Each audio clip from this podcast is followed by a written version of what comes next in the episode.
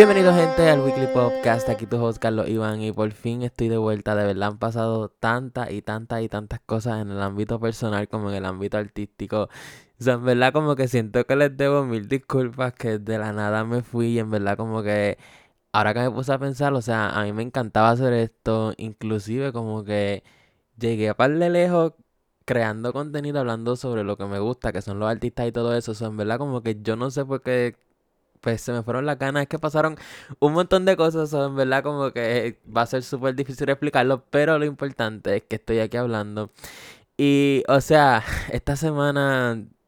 Este, bueno, yo me fui como en marzo, abril, mayo, junio, julio, agosto, septiembre.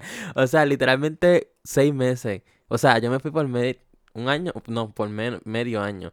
Anyways, el punto es que, wow, estoy aquí de vuelta. Espero seguir lanzando todas las semanas como siempre hacía. Porque yo sé que hay mucha gente que no, que simplemente esta era su única fuente para enterarse sobre lo que estaba pasando y que lo entendieran de una manera como que más callejera, esa es la palabra.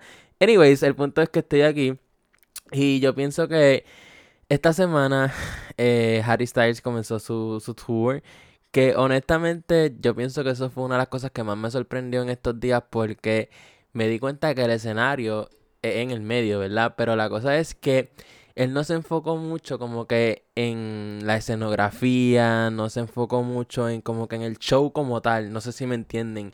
Él simplemente tiene una tarima en el medio, todo el mundo viéndolo y él estaba cantando como que no tenía backup dancers, no tenía absolutamente nada y eso lo encontré bastante curioso porque últimamente este, a los artistas se les está exigiendo demasiado en cuestión de los shows, como que luces, máquinas de humo, muchos bailarines, baile, este, pantallas súper gigantes enseñando cosas. es como que me estuvo bien curioso que se fuera algo bastante light en todo esto.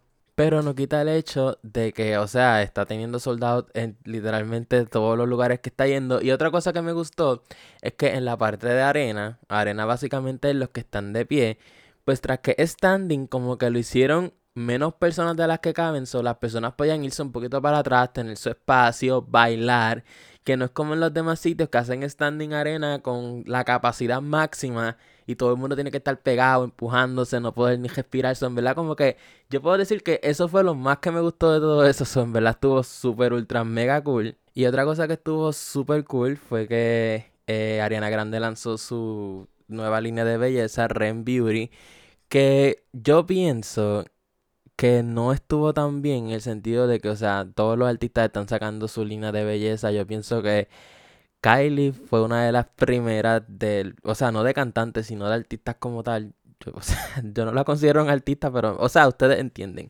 La cosa es que después de eso Selena Gomez ha sacado Lady Gaga, ahora Ariana Grande, eso en verdad es como que yo pienso que deberían irse por otro lado porque Ariana ya ha sacado perfume, ok, fine, pero yo pienso que hay cosas que todavía ningún artista ha sacado una línea, por ejemplo, este, una línea de ropa interior, bueno, Rihanna. Anyways, como que el punto es que yo pienso que deberían como que sacar otra línea de algo que no mucha gente haya hecho porque es lo mismo, como que los colores pueden cambiar un poco y la calidad es capaz que sea la misma que las de los demás artistas porque tienen el mismo distribuidor y el mismo creador. So, en verdad es como que lo encuentro como que ya no tienen más nada que hacer. Yo pienso que no es una idea de ellos per se, sino más bien del equipo, como que mira, tenemos que hacer esto para ganar el chavo, esto y lo otro. yo creo que eso es lo que está pasando aquí, honestamente, porque yo no creo que todos los artistas piensen lo mismo. Yo pienso que inclusive Ariana tiene mucha más creatividad que sacar una línea de maquillaje, pero creo que también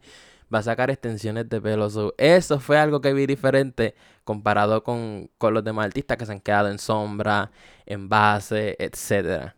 Y una que no se quedó en su línea de confort fue Carol G, que sacó su primera canción en inglés con Tiesto, que se llama Don't Be Shy.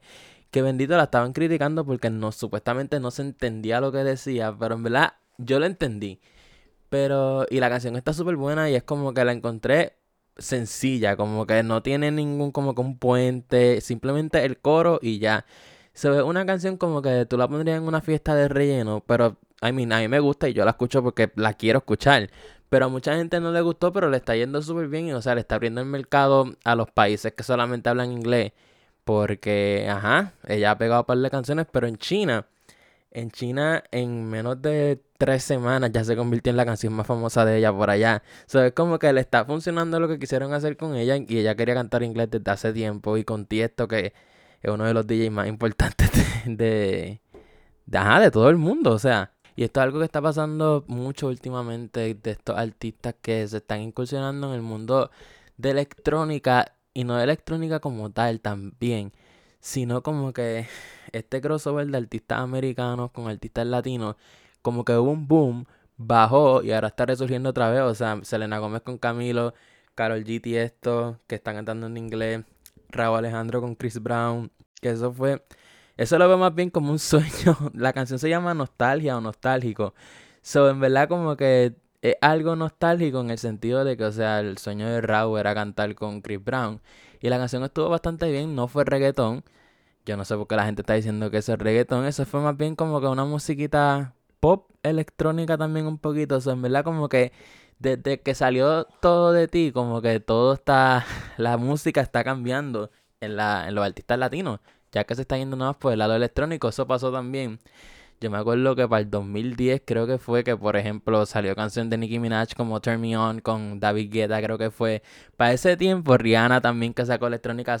todo lo que está pasando en estos momentos pasó ya antes con la música en inglés. Lo que pasa es que ahora está pasando con la música en español. O sea, en verdad como que eso, estamos como que reviviendo la historia, pero con la música que está pegada ahora.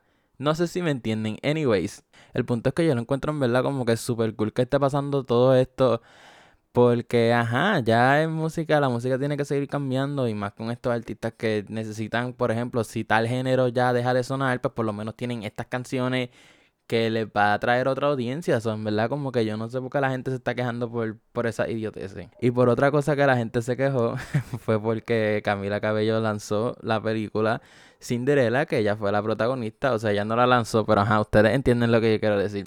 El punto es que la empezaron a criticar porque eh, diciendo que overall la película estuvo bien mala, bien floja, que de las mil Cinderellas que han sacado esta es una de las peores, que no había necesidad. Y las canciones, yo todavía no la he visto la película, pero vi una escena de unas canciones ahí que no pudieron ni mezclar sus voces bien, o sea, fue un desastre. Yo honestamente desde que la mencionaron estuve happy, pero a la misma vez como que yo no sé por qué cuando anuncian películas y series con estos artistas tan grandes y cantantes no funcionan. Y no, no necesariamente por la actuación, sino que termina siendo los budget. O sea, miren a Cats. o sea, yo nunca vi Cats, pero eso fue hasta con Taylor Swift que estuvo ahí, con todo este chorro de artistas súper grandes, famosos. Y terminó siendo un super flop que la gente hasta se quiere olvidar de que eso existió. So, yo no sé, es que se creen que por tener el nombre ya no necesitan como que meterle tanto chavo a, al libreto, a la escenografía y todo eso. Yo pienso que todo el dinero se va en el artista y no se va en la producción como tal. Esa es la única razón por la que yo encuentro que todo está saliendo súper porquería. So, eh, cuando la vea, pues les contaré qué es lo que pasa. Y vamos por lo que todos estaban esperando.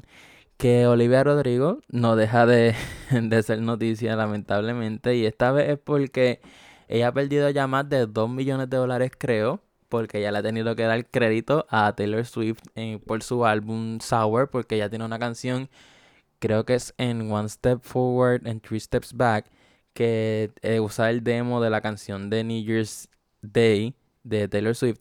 Sobre eso ya se sabía, como que ya el crédito estaba desde el principio. Pero eh, ustedes saben que cuando Olivia Rodrigo sacó Good For You fue un palo desde que salió es la canción que más streams, este, yo creo que le pasó a Driver's License ya.